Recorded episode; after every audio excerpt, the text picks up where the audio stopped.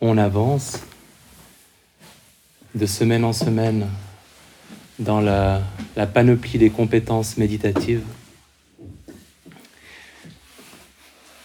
Et un rappel d'usage pour les postures. Alors déjà, vous pouvez avoir plusieurs euh, façons différentes de vous asseoir. Vous pouvez avoir les yeux ouverts, fermés. Vous pouvez vous allonger, pas pendant les méditations, mais en dehors des méditations. Donc rien, rien ne m'offusque. S'il euh, y a quelqu'un qui, me tourne le dos et qui regarde le mur, j'accueillerai avec plaisir cette façon d'écouter pour que vous vous sentiez libre parce que c'est, c'est long si on reste assis en, position méditative une heure et demie. C'est difficile. Euh, on a commencé. La première séance, c'était une perspective générale sur le, chemin méditatif. La deuxième séance, c'était cette compétence de rassembler l'esprit, de le tranquilliser, de le calmer. Et la troisième, c'était l'attention ouverte, la qualité d'attention qu'on peut porter à ce qui nous arrive, quand ça nous arrive, et les avantages de cette, posture-là. Et là, on entre dans le chapitre des états qu'on peut cultiver, donc des états d'esprit qu'on peut encourager, cultiver, rendre plus disponibles et qui nous font du bien. Donc on n'est plus dans l'observation pure et simple de ce qui est présent, on est dans la modification, dans la manipulation de notre expérience pour obtenir quelque chose de différent ou pour encourager quelque chose.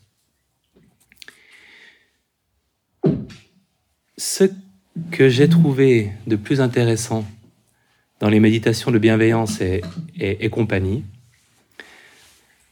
c'est que traditionnellement, on se dit que la bienveillance, la, sous toutes ses formes, ça peut être euh, la gentillesse, ça peut être l'amour, toutes ces familles d'émotions qui tournent autour de la bienveillance, la compassion, euh, la joie empathique, la réjouissance pour le bonheur de quelqu'un d'autre traditionnellement, en tout cas moi je l'ai toujours compris comme ça, on pense que c'est les états d'esprit qui nous sont inspirés par ce qui nous arrive et que euh, face à la bonne personne, dans les bonnes circonstances, on va spontanément éprouver de la bienveillance ou on va éprouver de la compassion ou on va se réjouir du bonheur de quelqu'un qu'on aime bien et que c'est pas des, des états qu'on peut cultiver soi-même mais des réactions qu'on peut avoir à ce qui nous arrive.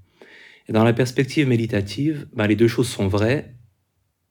Ces états peuvent se produire spontanément en réaction à ce qu'on est en train de vivre, mais on peut aussi les cultiver, pas pour fabriquer les émotions artificielles, mais pour rendre ces états-là de plus en plus disponibles, et pourquoi pas par moment de les générer alors qu'il n'y a rien qui les ferait apparaître spontanément.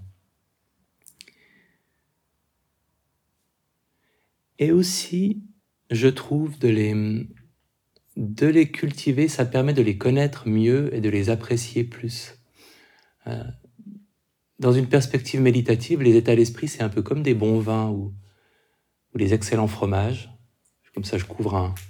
Il y a des véganes, des, des, légumes exquis? Euh, on, on apprend à savourer un légume en le connaissant mieux aussi. Et quand on cultive ces états et qu'on les connaît de l'intérieur, même quand ils nous tombent dessus spontanément, on a cette qualité d'appréciation qu'on n'aurait pas forcément. ah, c'est cette qualité-là d'esprit qui est présente. En tout cas, c'est l'effet que ça a eu sur moi. Alors, bienveillance pour commencer, puisque c'est un peu l'état d'esprit de base Avons-nous besoin de bienveillance? Et si vous avez suivi le cours il y a longtemps, euh, vous avez peut-être oublié cet exercice qu'on peut refaire ensemble pour voir si on en a besoin. Fermons les yeux.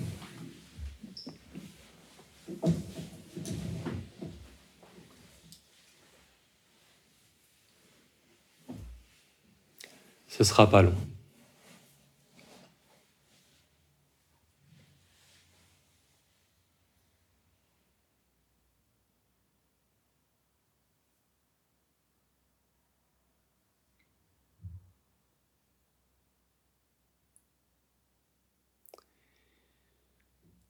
Vous avez fait une bêtise. Vous aviez un rendez-vous très important, très, très, très important. Un rendez-vous professionnel, par exemple.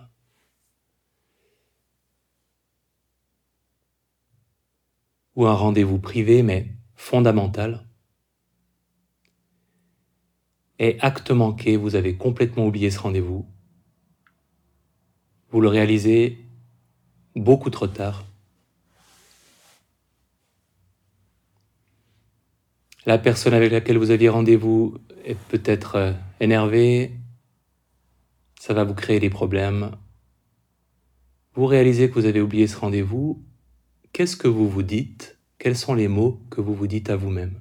Et sur quel ton? En, en imaginant à quoi ressemblerait le dialogue intérieur.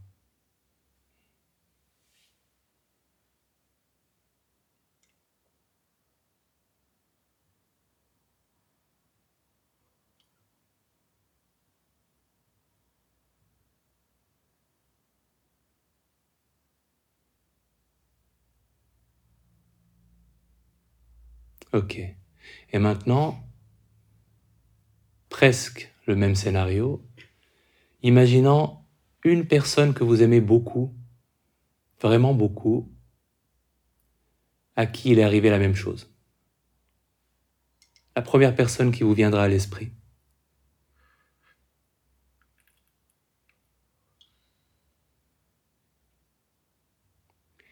Et cette personne a oublié ce rendez-vous très important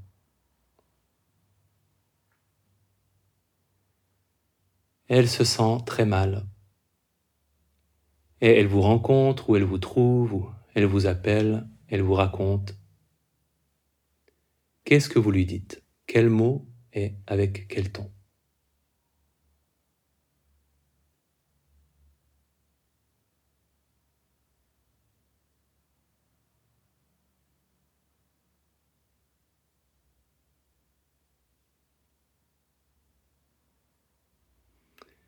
Ok, vous pouvez ouvrir les yeux. J'espère que vous aurez eu le temps de vivre ce dialogue. Est-ce que vous avez observé une différence entre le scénario 1 et le scénario 2 Ok, majorité de personnes. Le scénario 1, y a, je peux malheureusement pas transcrire le script. Ce serait grossier, j'ai pas envie que ces mots-là finissent dans l'enregistrement. Mais dans le scénario 2, c'était très gentil. Ça peut arriver. Ça peut arriver à tout le monde, ça t'arrive pas souvent. Ok. Donc la bienveillance, et en tout cas, et peut-être en particulier la bienveillance pour soi, euh, nous manque souvent.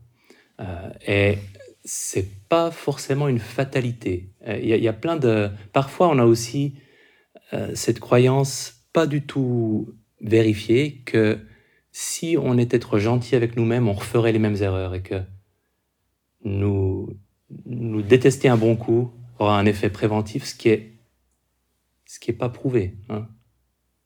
Dans les méthodes éducatives, en tout cas, c'est pas généralement ce qu'on ce qu'on recommande. Mais on y croit parfois un petit peu. Euh, donc la bienveillance, elle peut aller dans la direction opposée à cette tendance qu'on a à se juger soi-même avec euh, dureté, à être exigeant excessivement. Quand elle est tournée vers nous, euh, et puis, quand elle est tournée vers les autres, elle a pas mal d'autres avantages. Alors, d'abord, pour, définir la, bienveillance, à la base, c'est une attitude.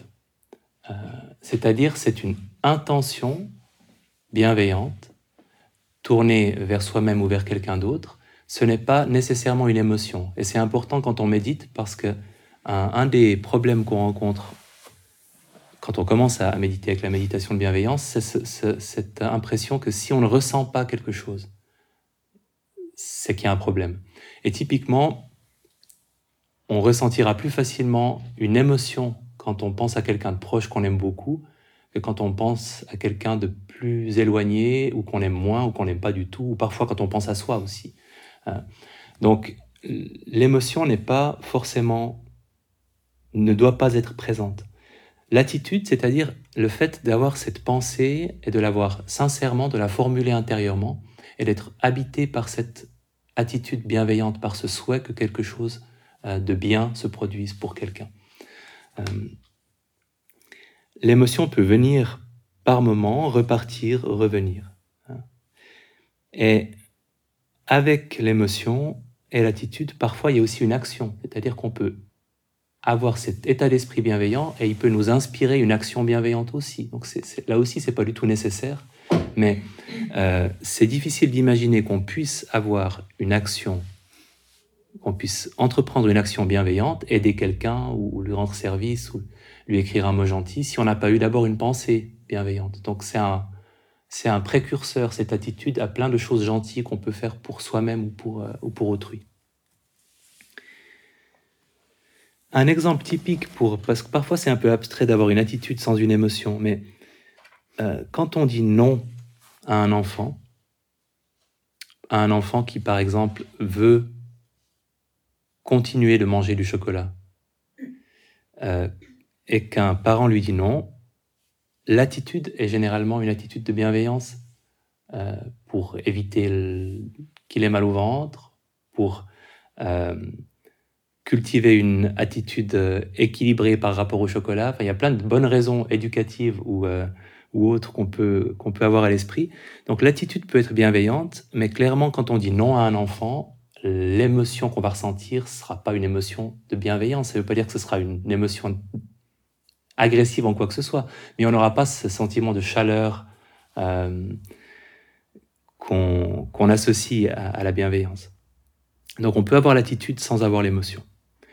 Et c'est pas nécessairement, nécessairement limité aux gens. On peut avoir de la bienveillance tout court, sans qu'elle ait nécessairement d'objet. On peut avoir de la bienveillance pour des objets, on peut avoir de la bienveillance pour des arbres, pour des montagnes, pour si vous êtes, euh, si vous aimez vous promener dans la nature, certainement que parfois vous éprouvez quelque chose de l'ordre du, du, vouloir le bien des arbres qui sont autour de vous parce que vous aimez les avoir autour de vous. Euh, c'est une attitude qui dépasse la relation entre les personnes. Dans une retraite centrée sur, euh, sur la bienveillance où on passait donc sept jours à ne faire que de répéter les phrases de bienveillance tout le temps, euh, même en marchant, les méditations marchées étaient les méditations de bienveillance, toutes les assises étaient les méditations de bienveillance. Je me suis surpris après cinq ou six jours à faire preuve de bienveillance pour ma tasse de tisane le matin, à fermer la porte avec bienveillance. Donc c'est un état d'esprit qui, qui, va au-delà des relations humaines. Euh, ça m'a fait penser à, à, cet affreux film basé sur une, sur une nouvelle de Stephen King euh, qui s'appelle Christine, sur la voiture. Quelqu'un se souvient de ce film? Voilà, ça, ça, ça, parfois la, la, bienveillance pour les objets peut, peut, aller trop loin. Mais on ne parle pas de ce type-là de, de relation aux objets. Maintenant, on adresse cette bienveillance à soi-même et à d'autres personnes, y compris les personnes désagréables, en utilisant les mêmes mots. Pourquoi? Pourquoi les mêmes mots et pourquoi y compris les personnes désagréables? Alors pour la même raison, c'est qu'on veut cultiver euh, une attitude générale de bienveillance, une attitude qu'on puisse évoquer quelles que soient les personnes et les circonstances, pas quelque chose qui soit en lien avec la relation, la bonne ou mauvaise relation qu'on a avec quelqu'un. Euh, c'est aussi pour ça qu'on utilise toujours les mêmes mots, pour pas qu'on varie les mots en fonction de la personne qu'on a choisie et que ce soit plus à quel point on aime cette personne qui s'exprime dans la phrase que notre intention d'être bienveillant vis à -vis de tout le monde. Euh, et c'est aussi pour ça qu'on se crée les difficultés parfois en choisissant une personne difficile dans la série traditionnelle des personnes auxquelles on adresse la bienveillance.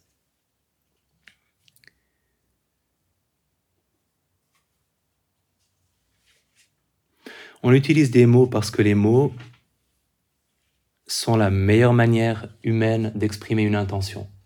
Et ensuite, on n'aurait pas besoin des mots absolument si on peut éprouver cette même qualité d'esprit sans rien se dire intérieurement, c'est très bien. Mais c'est difficile euh, sans avoir recours, en tout cas de temps en temps, à des mots.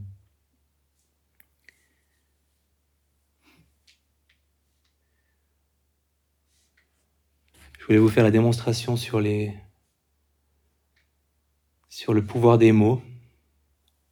Je ne sais pas si c'est nécessaire, mais c'est vite fait. Qui s'est déjà cassé quelque chose? Un froissé quelque chose, ok. Chez qui, parmi ces personnes, c'est aujourd'hui à peu près guéri?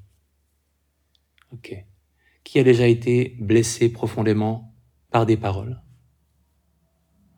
À qui est-ce qu'il arrive encore parfois de les entendre intérieurement? Ok.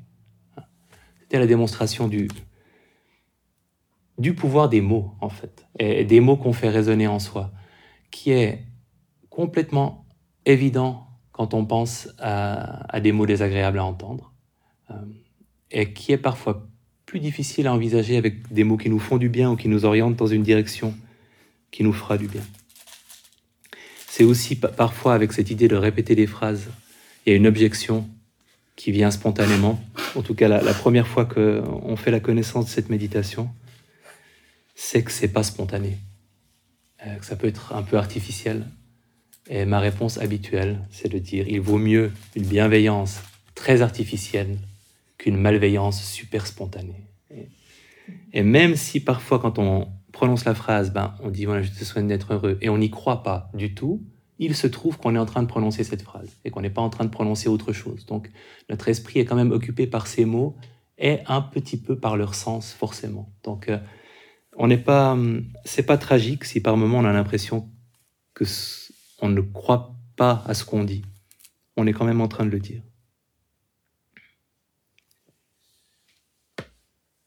Quelles sont les conséquences de cette méditation? Ben, il y en a deux. Euh, pour soi-même, ça fait du bien et euh, ça remplit notre esprit d'une attitude qui ne peut que nous faire du bien éprouver de la bienveillance quand l'émotion suit, c'est très agréable. Donc, euh, c'est vraiment euh, une méditation, quel que soit notre état émotionnel, qui nous oriente dans une direction qui aura tendance à nous faire du bien. Euh, et puis, l'autre conséquence, c'est que ça a aussi un impact sur nos relations avec d'autres personnes.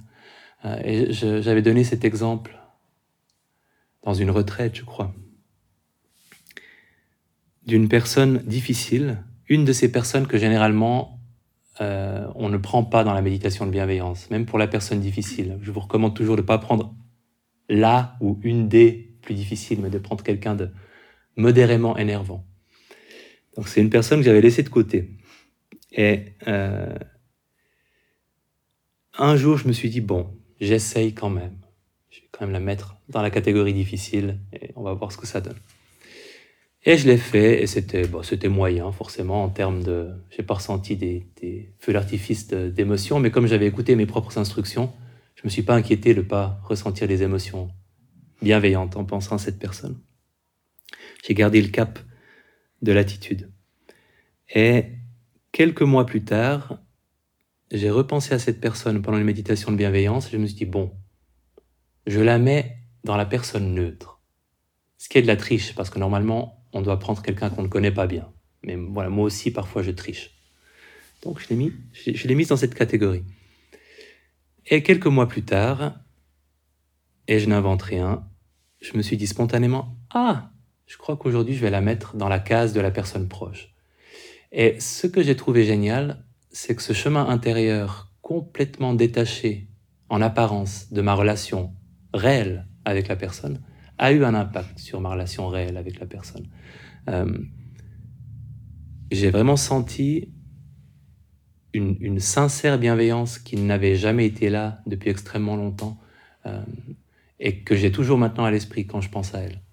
Euh, donc, évidemment, c'est pas c'est pas la méditation qui l'a fait. C'est une évolution qui était possible en moi. Si on prend quelqu'un d'abominable euh, qui nous a fait beaucoup de mal et, qu'on lui adresse pendant des heures des phrases de bienveillance, il y a bien des risques que ça ne change pas grand-chose. Mais quand on sent une, ouverture, euh, on peut peut-être la creuser un peu plus, faire un peu plus d'espace pour que la lumière passe euh, en méditant de cette manière. En tout cas, ça vaut la peine d'essayer. Parce qu'on a quand même beaucoup tendance à éviter de penser à certains sujets et à certaines personnes. On les, on les met un petit peu dans une, dans une case à, l'abri de nos ruminations quotidiennes pour pas trop y penser. Dans la méditation de bienveillance, on peut prendre le risque de penser à des personnes euh, particulièrement difficiles et de voir, ce, de voir ce qui se passe. Où est la limite dans le développement de la méditation de bienveillance? On sait que les, les moines expérimentés, euh, notamment Mathieu Ricard, qui est... Les Tibétains sont assez bons. C'est une tradition méditative où pour la bienveillance, euh, il y a une place, suivant les, traditions, en tout cas dans le bouddhisme, euh, les méditations de ce type-là ont plus ou moins d'importance.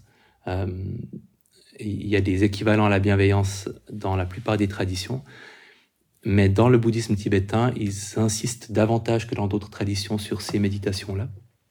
Et Mathieu Ricard, on, lui avait posé des électrodes sur le cerveau à plein de reprises, mais quand il faisait cette méditation de bienveillance, euh, son cerveau était un cerveau qui avait l'air heureux, et très heureux, et beaucoup plus heureux que la norme. Donc pour les personnes qui, sont des, qui ont beaucoup de, de kilomètres au compteur méditatif, il peut vraiment y avoir une capacité à orienter durablement son esprit vers, vers cette qualité-là euh, d'esprit. Et toujours dans la tradition tibétaine, je pense une façon de résumer aussi l'impact que ça peut avoir dans les relations quotidiennes avec les gens. Le Dalai Lama disait J'essaye de traiter chaque personne que je rencontre comme si c'était un vieil ami. Et je trouve que c'est une bonne façon de résumer ce que ça pourrait être que de cultiver cet euh, état d'esprit-là de façon constante et, cohérente. Euh, c'est aussi une façon de rappeler que la bienveillance informelle est pas mal du tout. Si vous vous retrouvez dans un supermarché euh, le, le samedi euh, à la COP de Lutry, je prends un exemple, euh, le samedi à 17h39, ferme à 18h. Il y a beaucoup de gens, c'est bientôt les fêtes. Il y a deux personnes qui sont en train de se battre pour avoir la dernière dinde et vous, avez le choix entre subir cette situation euh, ou faire de la bienveillance informelle. Essayez la bienveillance informelle. Vous passez dans les rayons, un peu de bienveillance pour la dinde, mais surtout pour les gens autour de vous, en leur souhaitant les phrases que vous souhaitez d'habitude intérieurement. Et c'est une façon assez intéressante d'occuper euh, un esprit qui, franchement, objectivement, n'a rien de mieux à faire euh, à cet endroit précis, à ce moment précis. Et ça vaut la peine d'essayer. Le, supermarché euh, aux heures de pointe est un super terrain d'entraînement. Comme l'autoroute. Un peu plus difficile encore peut-être. Ok. Alors, euh, explorons la bienveillance. Dans une position bienveillante, donc particulièrement confortable, position assise mais de luxe. Les porteuses et porteurs de lunettes peuvent faire le choix de les garder ou de les enlever, mais c'est bien de se rappeler qu'on a le choix.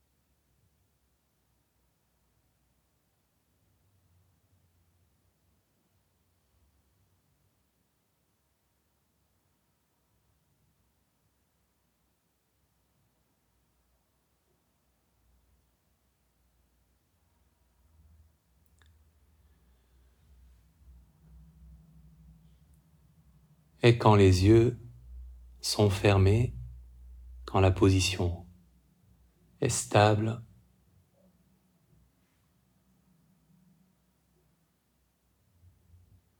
en prenant conscience de la posture, contact avec le sol, contact avec le coussin.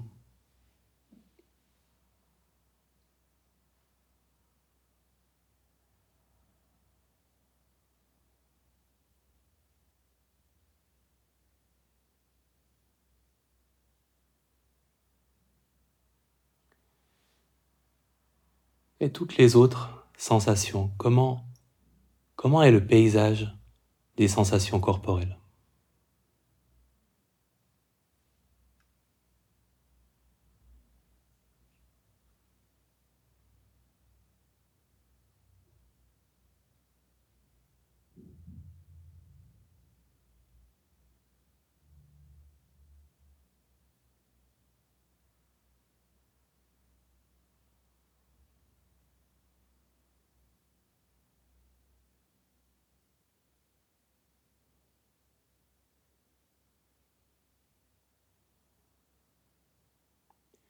Avec chaque expiration, le corps peut se détendre.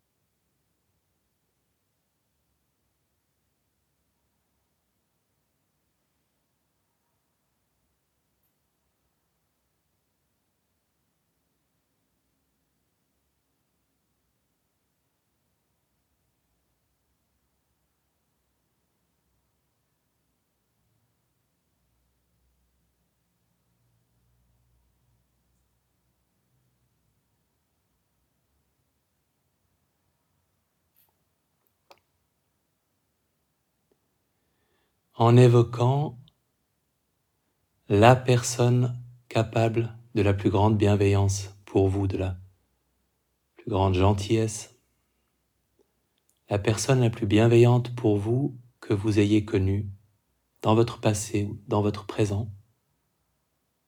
Quelle serait cette personne pour vous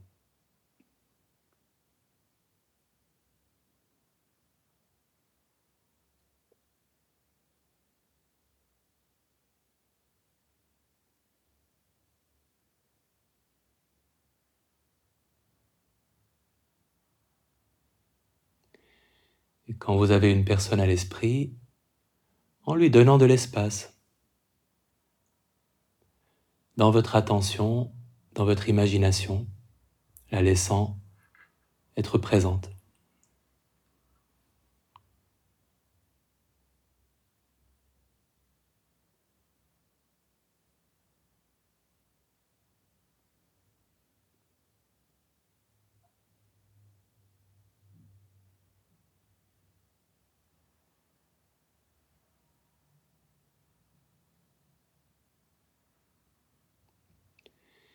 Et dans votre imagination, elle s'approche de vous. Elle se rapproche un peu. Vous pouvez apprécier sa présence.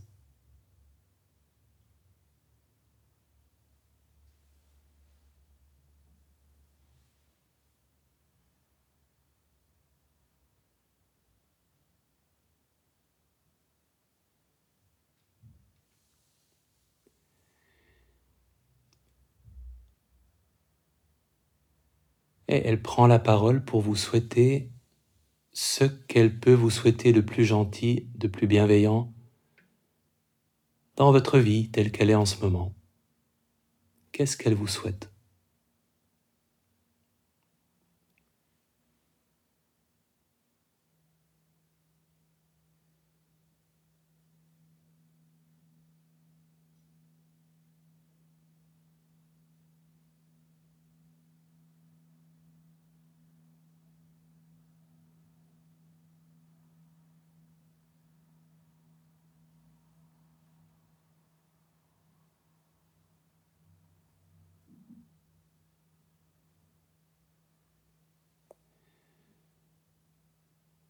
Et avec ce qu'elle vous a souhaité, formulant une phrase de bienveillance que vous pourriez adresser aussi bien à vous-même qu'à d'autres personnes.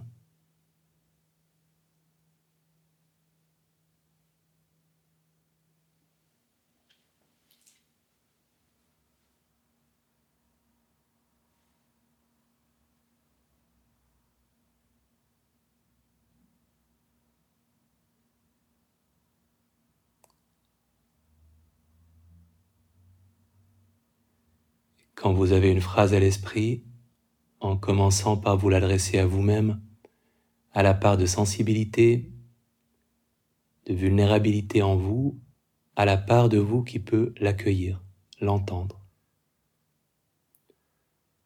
En la répétant doucement, laissant un peu d'espace, mais pas trop, entre deux répétitions.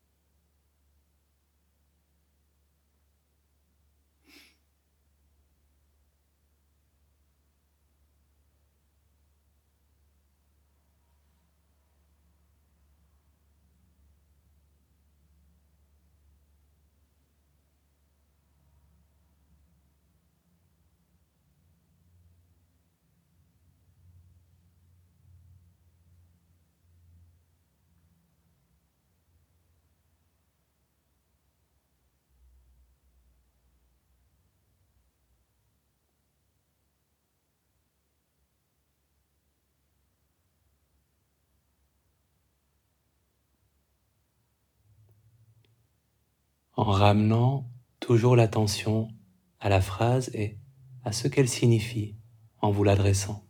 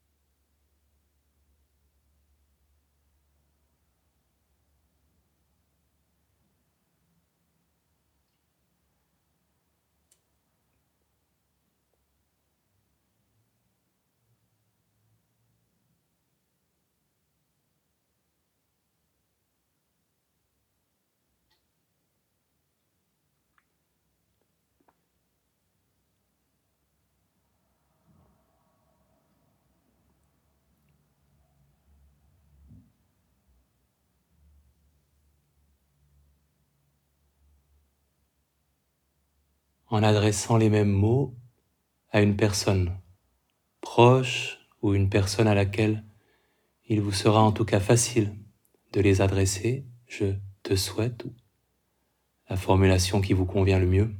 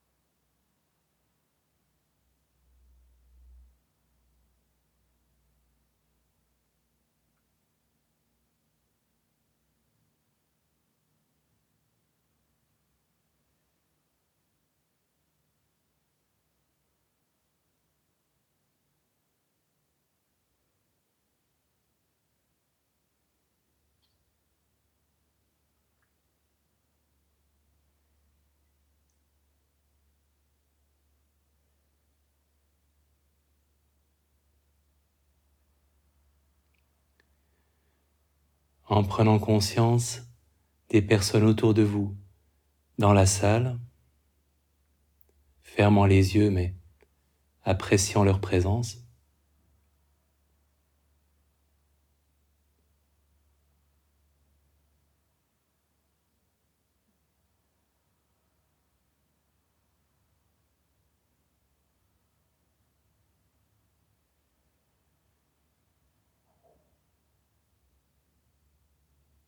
Et vous pouvez remplir la pièce d'autres personnes auxquelles vous aimeriez adresser ces mots.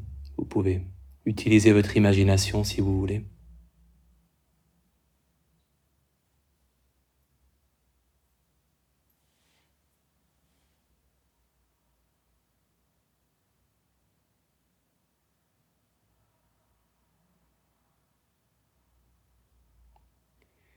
Et à toutes les personnes autour de vous en adressant la même intention. Je vous souhaite ou je nous souhaite ce qui vous convient le mieux.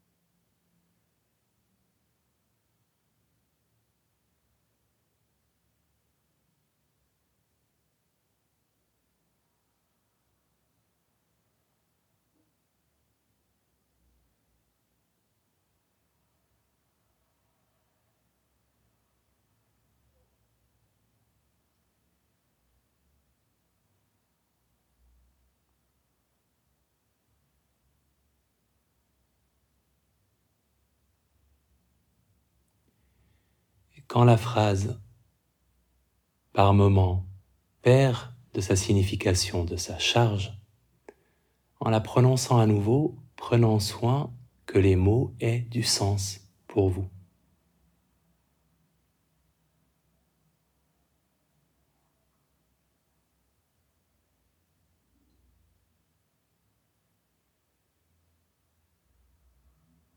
Répétition après répétition, la même intention.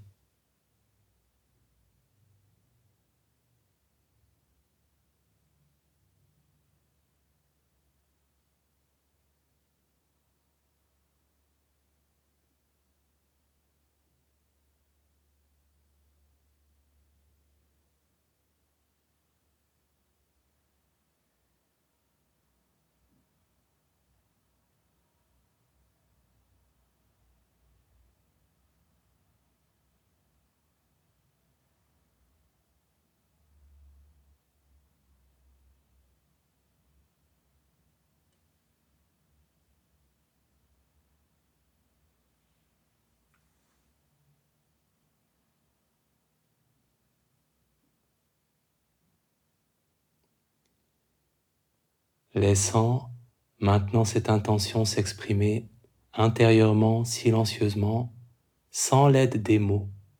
Comment pourrait-elle s'exprimer?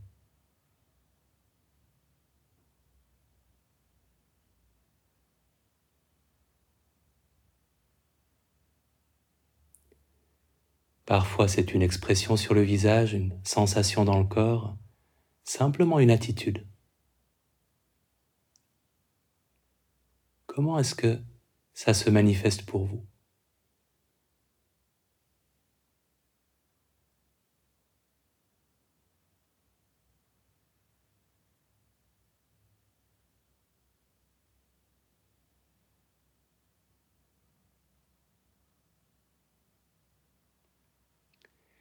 Et vous pouvez laisser la phrase revenir, puis repartir.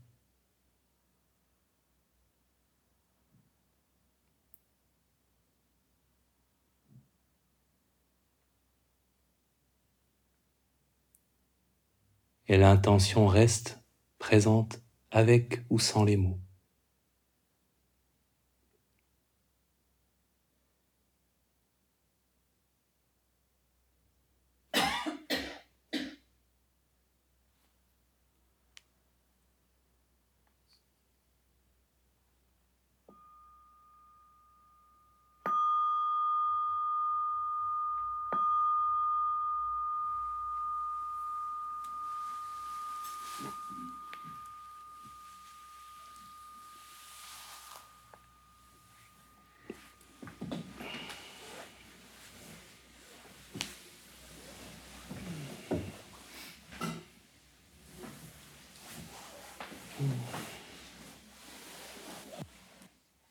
Est-ce que pour vous, cette idée d'une attitude qui n'est pas forcément portée par les mots, qui peut...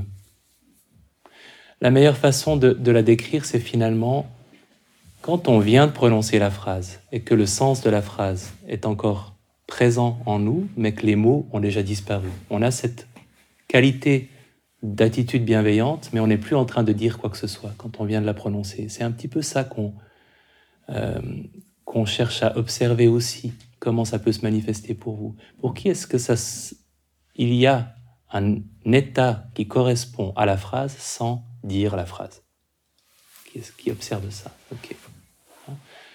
Et parmi ces personnes, pour qui est-ce que c'est quelque chose qui correspond, qui correspond à une sensation dans le corps? Parfois, il y a une espèce de sensation. Ok.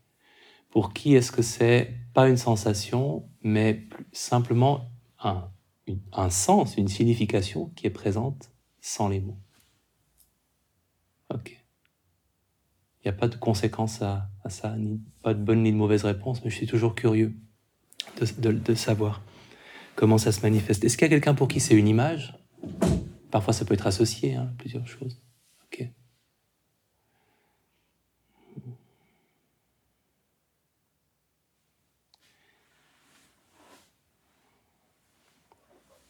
Une façon de, pratiquer la bienveillance, c'est de jouer avec le rythme de la phrase. Et quand, surtout au début, on laisse trop d'espace entre deux répétitions, ça peut vite devenir une espèce de moment libre, associatif, euh, réflexif, de détente, mais où on perd un peu la, stabilité de ce qu'on est censé faire. Et en même temps, si on répète sans laisser suffisamment d'espace, le sens se perd. Il se perd pas complètement, les mots sont, quand même prononcés, mais ça peut devenir un peu une espèce de mantra, je te souhaite d'être heureux, je te souhaite d'être heureux. Euh, donc il y a un équilibre à trouver, et puis parfois vous pouvez jouer avec les distances. Laisser plus d'espace après un certain temps entre deux phrases, mais rester présent dans cet espace sur euh, l'attitude euh, que la phrase a exprimée. Et voir combien de temps ce sens reste là pour vous? À quel moment est-ce que ça s'effiloche un peu, puis vous n'êtes plus du tout en train d'avoir cette attitude, et dans ce cas-là, vous réinjectez la phrase dans votre vie intérieure?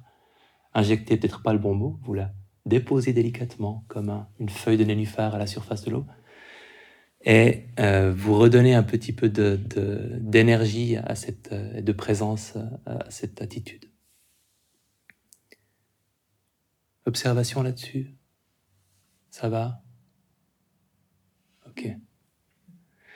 Gratitude et générosité. Derrière la, gratitude et la générosité, il y a une question que je trouve très intéressante en tant que, psychologue aussi. Est-ce que d'être bon sur le plan moral, hein, éthique, rend heureux ou pas? Ou est-ce que c'est neutre? Et on pourrait aussi se demander, c'est moins intéressant, est-ce que de mal se comporter rend malheureux ou pas?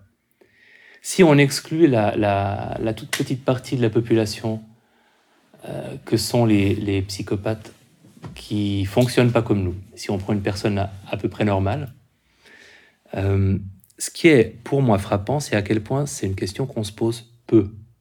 Euh, dans mes études de psychologie, les courants de psychothérapie qu'on a étudié euh, ne place jamais la conduite morale au cœur de leur approche sur le bonheur humain.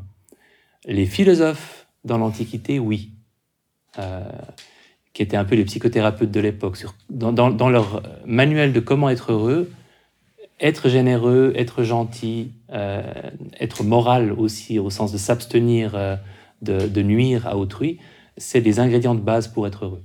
C'est aussi le cas dans la plupart des religions. Euh, et selon moi, ma théorie, c'est que c'est parce que c'est dans le domaine religieux par excellence qu'on traite de la morale, et dans le domaine juridique évidemment aussi, qu'on a un petit peu arbitrairement décidé qu'en matière de psychologie, de psychothérapie, c'était pas un sujet important, parce qu'on voulait pas mélanger les, thèmes. Mais c'est un petit peu absurde, parce que c'est important. et il y a des études qui, qui le montrent, c'est pas extrêmement compliqué d'ailleurs. Il y a des études sur la générosité qui montrent notamment que faire une donation à une cause, ça mobilise les mêmes circuits de, de la récompense que, euh, que gagner de l'argent. Donc que la générosité euh, provoque un, influx agréable dans notre euh, système nerveux, comparable à finalement ce circuit de la récompense qui est actif avec tous les grands et petits plaisirs qu'on peut s'accorder. mais évidemment, les risques de dépendance ne sont pas tout à fait les mêmes on peut imaginer peut-être deux ou trois personnes qui, mais je pense que c'est très exceptionnel, qui sont victimes d'une addiction à la générosité. Mais pourquoi pas? je pense que c'est pas très dangereux. C'est une, drogue, finalement, c'est le, circuit lié à toutes les drogues aussi, mais, sans les désavantages. La générosité est source de plaisir. Euh, Est-ce que d'être méchant nous rend malheureux? Ce qui est sûr, c'est que pour peu qu'on soit une personne à peu près morale, si on est méchant, selon nos propres critères, euh, envers quelqu'un, on sera exposé à de la honte, de la culpabilité, euh, ce qui sont deux choses extrêmement désagréables.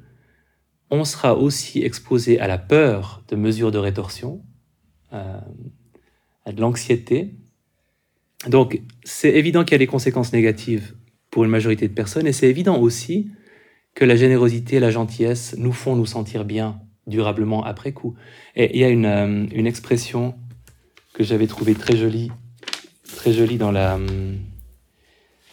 dans la psychologie bouddhiste. Il parle, alors en anglais ça a été traduit par bliss, c'est plus joli en anglais, bliss of blamelessness, qu'on pourrait traduire en français par euh, l'extase de l'irréprochabilité, ce qui est un peu plus lourd. Mais quand on se sent extrêmement bien, parce qu'on s'est, bien comporté et qu'on se sent irréprochable, il y a une espèce de plaisir euh, qui découle de euh, cet état-là. Euh, et je pense que c'est, juste. Ça, crée un, un, état de bien-être. en tout cas, ça le favorise. Évidemment, ça suscite aussi de la gratitude chez les autres. Donc, il y a aussi toutes les conséquences. Autant on peut avoir la peur que la personne se venge ou qu'elle nous en veuille, la honte, la culpabilité, autant on peut espérer euh, recueillir des bénéfices euh, de notre gentillesse ou de notre générosité. Euh, donc c'est pas finalement tout ce que je dis, c'est un peu des, des truismes, c'est un peu évident que ça nous fait, ça fait du bien à une majorité de personnes. Ce qui est surprenant, c'est à quel point on en parle peu, et c'est pas central, c'est la sonnette ou c'est un téléphone sophistiqué?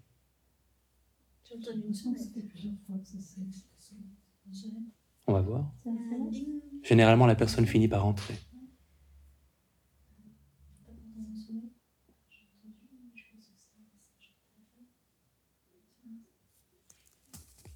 Si c'est urgent, généralement la personne entre. Je n'attends personne. Il n'y a pas d'invité surprise. Et voici John Kabat-Zinn. I'm so happy to be here. I'm a big fan of your work. Um,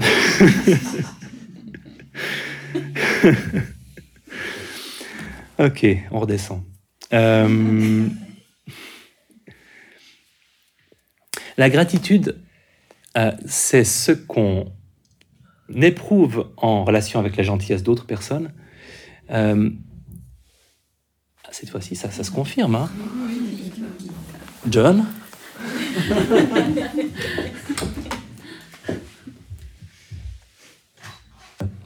Euh, La gratitude a un, une caractéristique très très intéressante. je ne sais pas si je dois en parler maintenant ou après dans tous ces états-là, la bienveillance, la compassion, la joie empathique, euh, on peut les utiliser dans des situations où on n'a pas beaucoup de recours qui nous feraient du bien. Et la compassion, Euh, j'en parlerai la semaine prochaine. Mais c'est un des rares états qui nous font du bien, qui ne nous font en tout cas pas de mal, quand on est face à la souffrance de quelqu'un d'autre. Il y a, plein d'alternatives, la tristesse, la culpabilité, la colère, l'indifférence, pour se protéger de, de ce qu'on pourrait ressentir de désagréable. Et toutes ces alternatives sont moins bonnes et elles nous inciteront moins à, faire quelque chose pour que la situation s'améliore que la, compassion. Mais je ne veux pas trop mordre sur le programme de la semaine prochaine, mais la gratitude, comme état d'esprit qu'on peut cultiver, a aussi quelque chose de très intéressant. Euh, en tout cas pour moi, je, je, l'utilise beaucoup comme ça. On peut éprouver la gratitude pour les personnes encore en vie et on peut éprouver la gratitude pour les personnes décédées. Et dans le rapport que j'ai aux personnes décédées que j'aimais, la gratitude est à peu près le seul état d'esprit qui me fait du bien et qui me permet de penser à ces personnes en me faisant du bien. Et on a toute une liste d'états d'esprit qu'on peut éprouver quand on pense à quelqu'un qu'on aimait qui a disparu. Il y a la tristesse, il y a la culpabilité éventuellement, il y a, il y a euh, beaucoup d'émotions qui nous feront pas forcément du bien, même si parfois elles, elles doivent être présentes et puis euh, c'est important qu'elles se manifestent. Mais la gratitude, autant on peut être touché, ému, autant c'est un état d'esprit qui évoque ce qu'on a reçu de cette personne-là et qui nous met en relation avec son souvenir d'une façon euh, qui honore ce que cette personne nous a apporté et qui ne nous fait pas de mal. Donc, euh, quand on a, et je pense qu'une des raisons pour lesquelles certaines personnes euh, évitent de penser aux personnes disparues, c'est parce qu'on a la conviction que ça va plutôt nous faire du mal. Donc, on préfère essayer de penser à autre chose pour pas se retrouver dans un, cycle euh, toxique ou désagréable pour nous. Et je pense que la gratitude est une façon de, le faire sans, sans que ça nous fasse du mal et du coup de laisser un espace à, ces pensées-là qui sont peut-être importantes, qu'il est important d'avoir, je pense, de temps en temps, euh, un, espace riche et, satisfaisant. Donc c'est pas, je, ne vous dis pas faites-le, parce que c'est toujours plus facile de choisir les personnes encore en vie quand on évoque ce, cette émotion de gratitude. Mais posez-vous la question, est-ce que c'est quelque chose qui pourrait correspondre à un besoin que vous avez d'être en relation avec ces personnes-là d'une manière euh, plus intéressante que les autres, que les autres à votre disposition.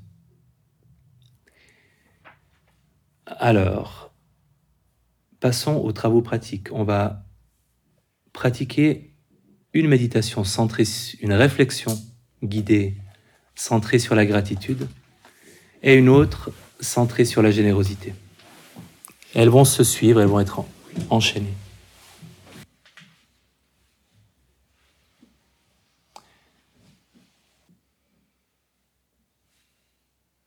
Dans une position généreuse envers les besoins de votre corps, une position assise, confortable.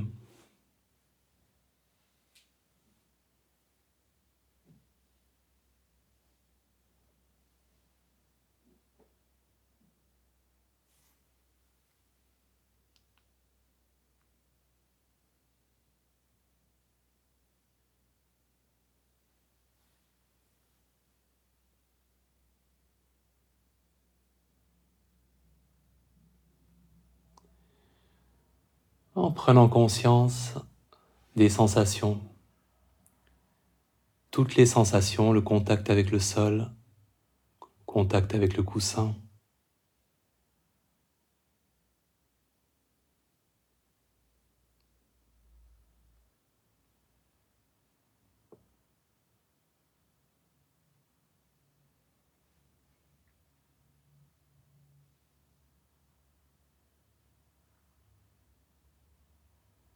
Les autres sensations.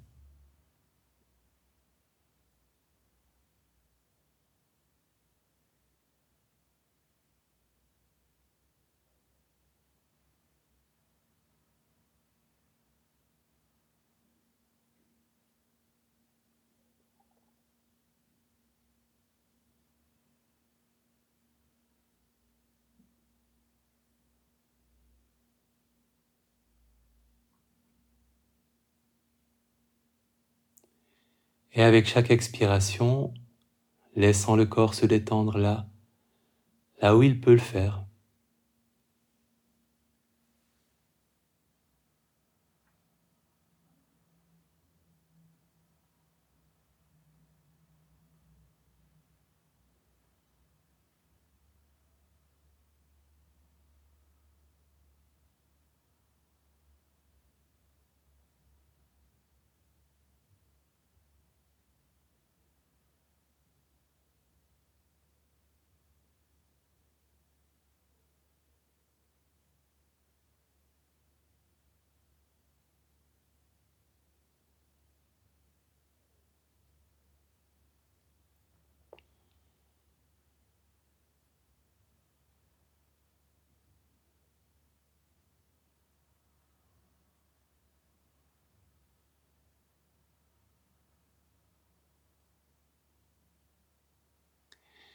Et en évoquant une personne pour laquelle vous éprouvez de la gratitude, de la reconnaissance, pour le bien qu'elle vous a fait, pour sa générosité, sa gentillesse, ce qu'elle vous a apporté, ce qu'elle vous a donné. Une personne de votre présent ou de votre passé, la première qui vous viendra à l'esprit.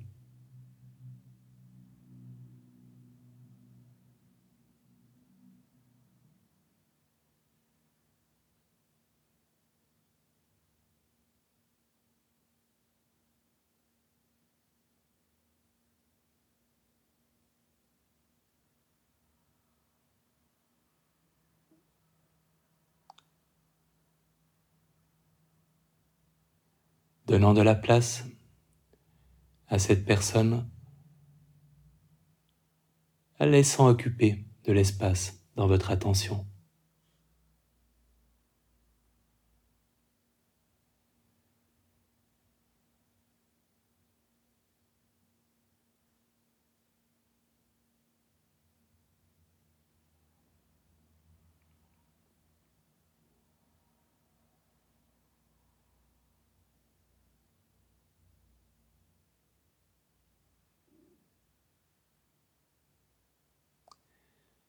En lui adressant vos remerciements intérieurs. Je te remercie de merci pour. Merci pourquoi en formulant tous ces remerciements avec votre voix intérieure pour les petites et les grandes choses, les petites et les grandes raisons de remercier cette personne.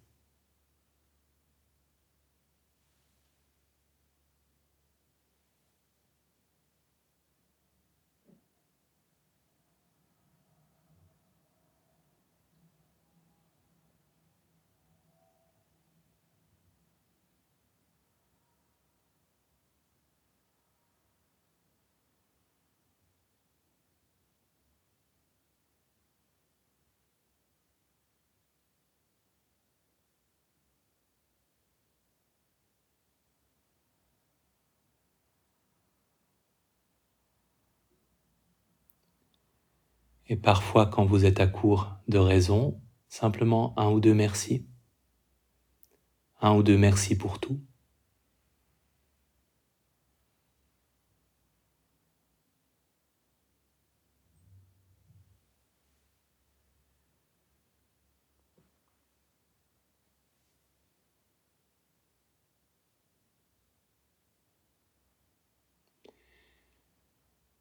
Et en invitant une autre personne que vous pourriez remercier.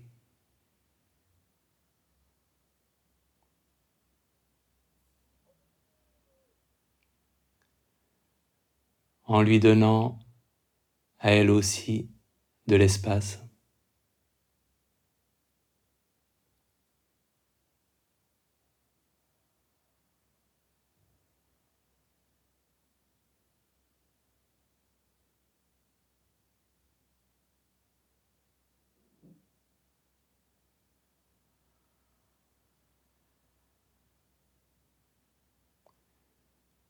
En lui adressant vos remerciements, les petites, toutes petites et les grandes raisons.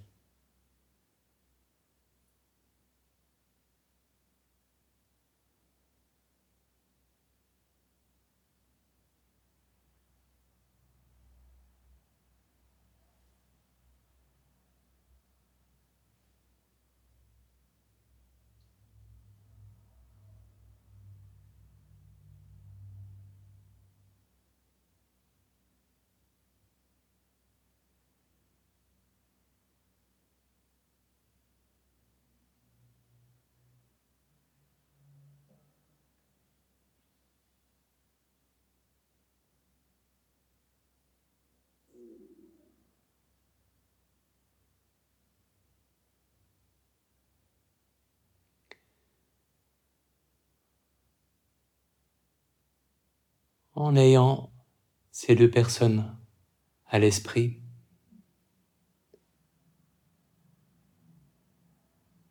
en appréciant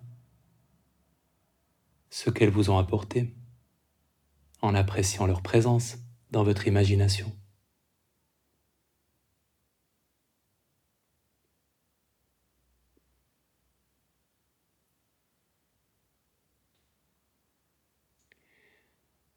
En leur adressant simplement un grand merci intérieur et en laissant cette gratitude s'exprimer ensuite dans le silence comme un ressenti ou une petite chaleur, une attitude silencieuse.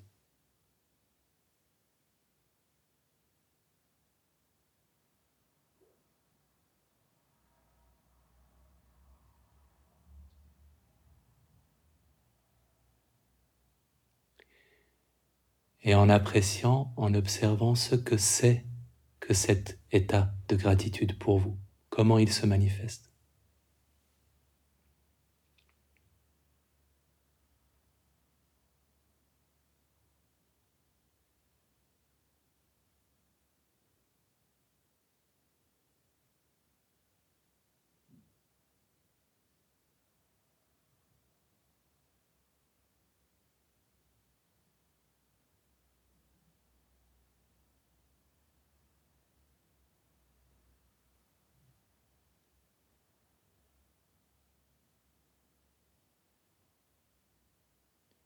Et en évoquant maintenant un moment durant lequel vous avez fait preuve de générosité pour quelqu'un, en rendant service, en, donnant du temps, en donnant de l'attention, de l'argent, de la nourriture, de l'aide, du soutien.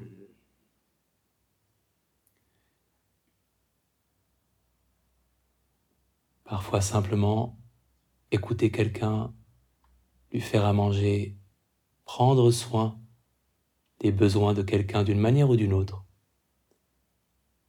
N'ayez pas de critères trop exigeants en évoquant un moment durant lequel vous avez fait preuve de gentillesse, de générosité. Le premier qui vous viendra à l'esprit.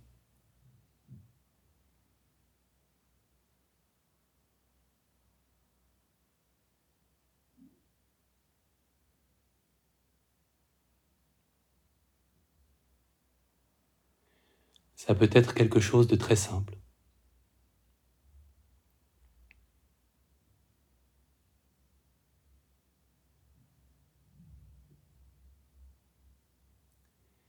Quand vous avez quelque chose à l'esprit, une situation, en vous rappelant de l'endroit où vous étiez,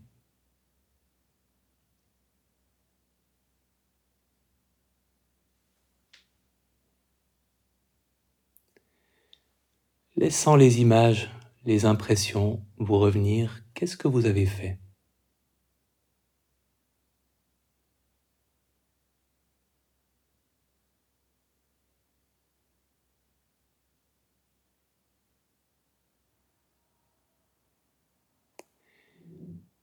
Comment vous sentiez-vous en le faisant? Est-ce que c'était agréable, neutre, difficile?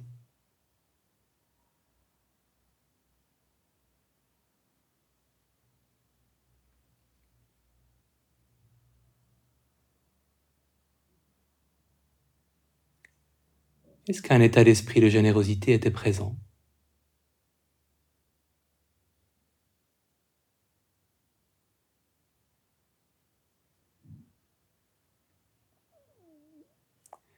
Comment vous êtes-vous senti après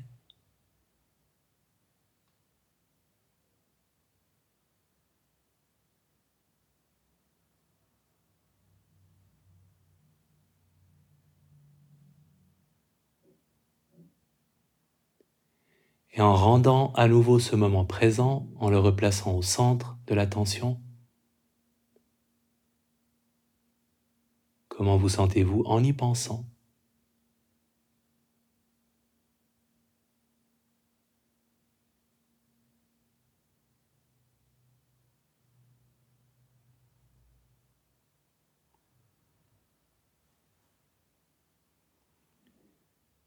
Est-ce que cette générosité est neutre, légèrement agréable, très agréable Comment est-ce que ça se manifeste pour vous?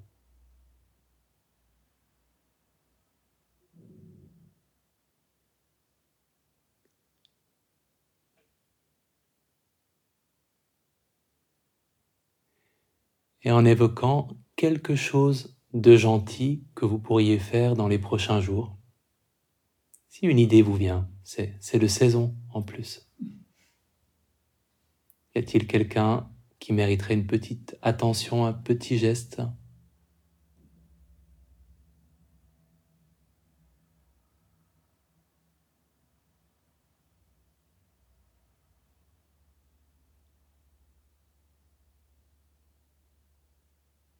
Que pourriez-vous faire?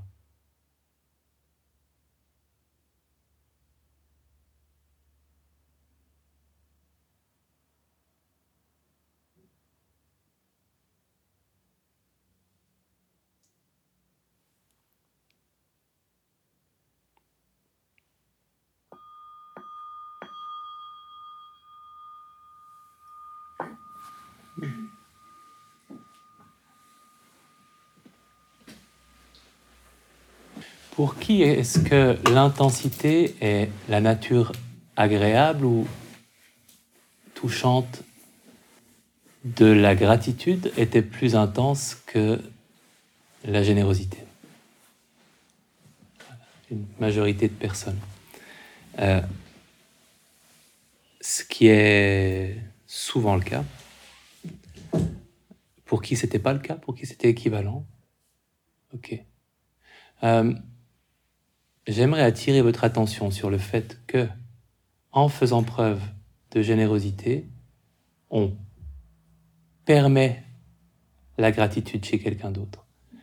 Donc vous avez éprouvé le plaisir qu'on peut avoir à être dans la gratitude et en faisant preuve de générosité, on offre, pas nécessairement, l'ingratitude existe, mais on offre la possibilité de la gratitude à quelqu'un d'autre, et évidemment, à soi-même, on s'offre euh, cette qualité de bien-être peut-être plus sobre qu'on peut expérimenter. On parlait tout à l'heure de l'extase de l'irréprochabilité, voilà, cette impression d'avoir fait quelque chose de bien et de se sentir euh, peut-être pas intensément bien, ça dépend aussi du geste et des circonstances, mais de se sentir bien.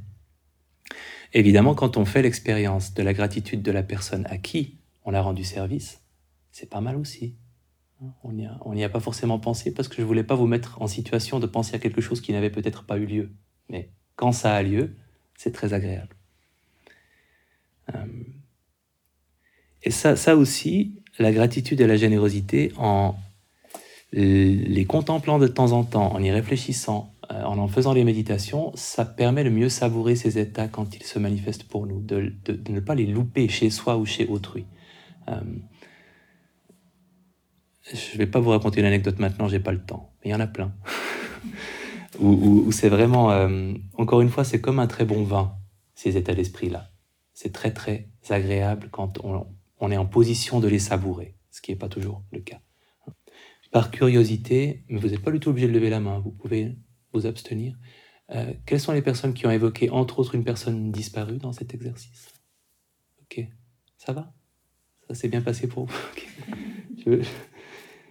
J'ai fait cette proposition parce que moi, ça, me fait vraiment beaucoup de bien euh, mais, je suis prêt à être face au fait que ce ne soit pas le cas pour tout le monde. touchant, mais, bienfaisant. Le, dernier état d'esprit que je voulais évoquer ce soir, c'est la joie empathique, qu'on pourrait appeler réjouissance, si on veut faire moins moche. La joie empathique, c'est la raison pour laquelle les vidéos euh, sur les réseaux sociaux de petits chats, de petits chiens, de petits enfants cartonnent. C'est ce plaisir qu'on a à voir le plaisir de quelqu'un d'autre. Et plus la créature est innocente, plus c'est facile d'éprouver ce plaisir-là. Donc, les, fabricants de vidéos virales le savent. Euh, c'est un chouette état d'esprit pour lequel on n'a pas de mots en français, pas en anglais non plus.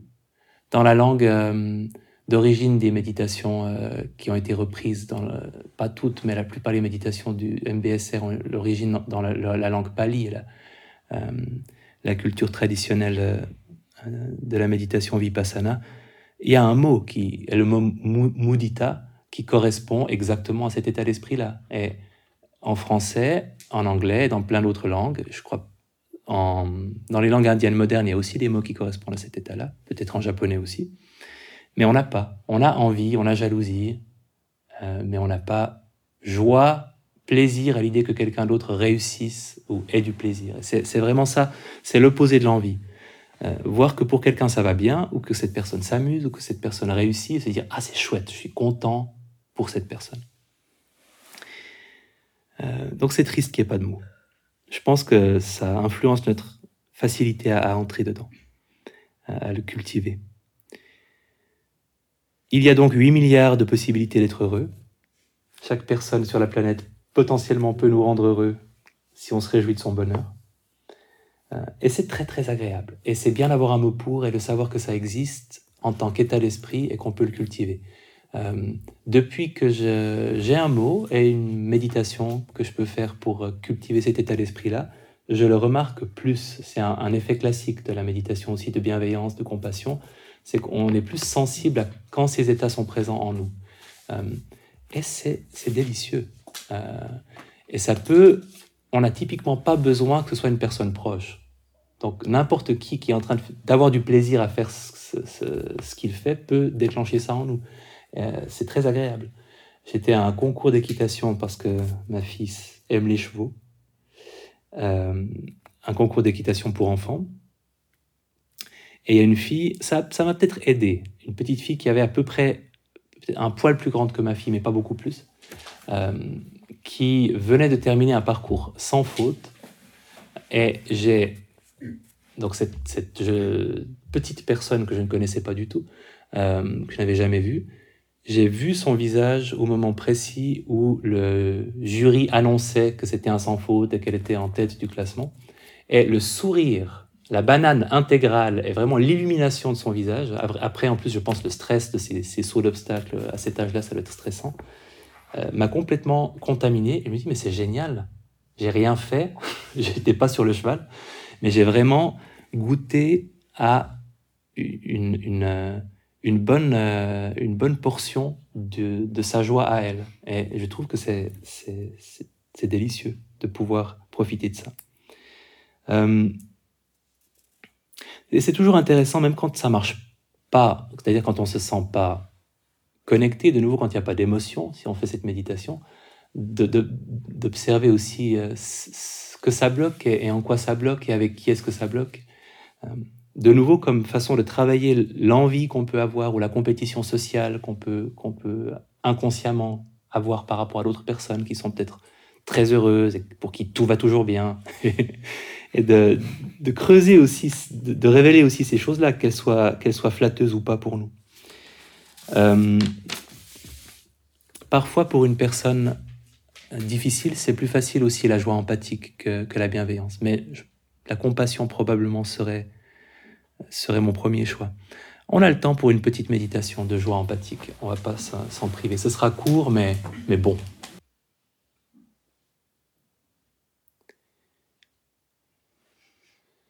Et en laissant le corps se détendre, un bon soupir, un bon les épaules, un corps aussi détendu qu'il peut l'être, évoquant une personne dont on sait qu'il lui arrive de vivre des moments de bonheur et une personne pour laquelle il nous est facile de nous en réjouir. La première qui vous viendra à l'esprit. Premier visage souriant.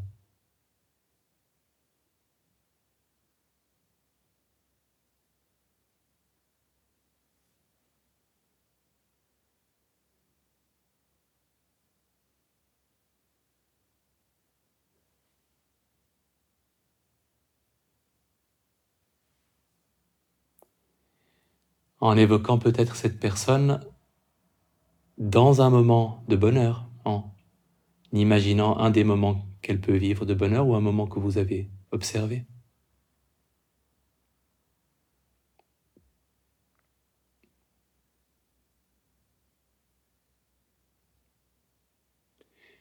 Et quels seraient les mots qui vous permettront, quels seraient les mots qui vous permettraient le mieux d'exprimer le souhait que ces bonheurs continuent, que cette personne continue d'en profiter.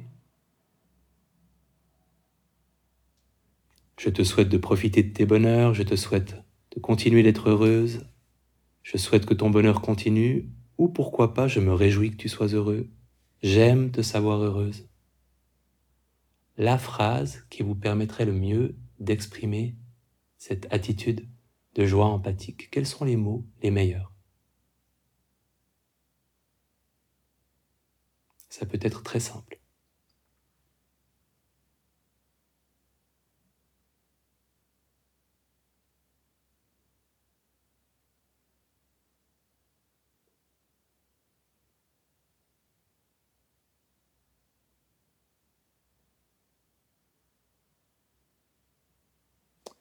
Et en les répétant intérieurement, en les adressant à cette personne.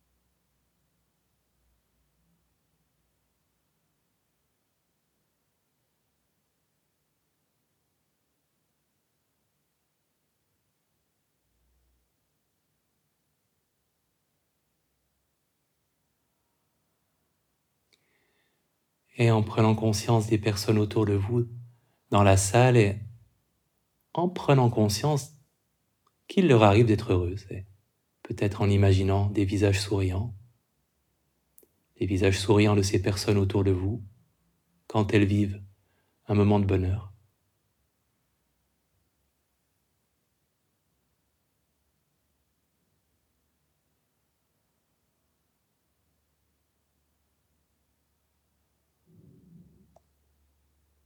En leur adressant la même phrase, en la répétant.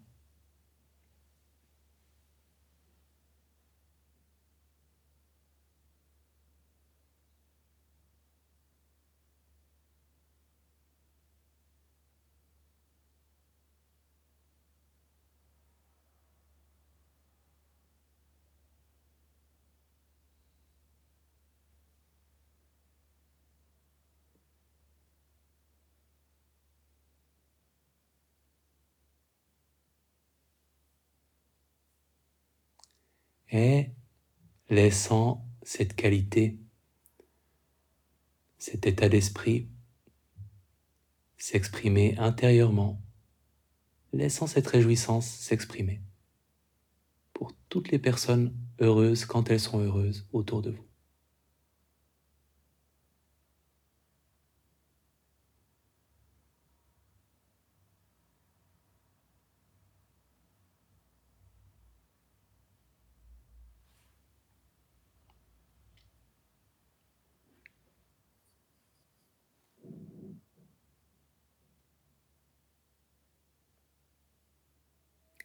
En appréciant ce que c'est que cet état d'esprit.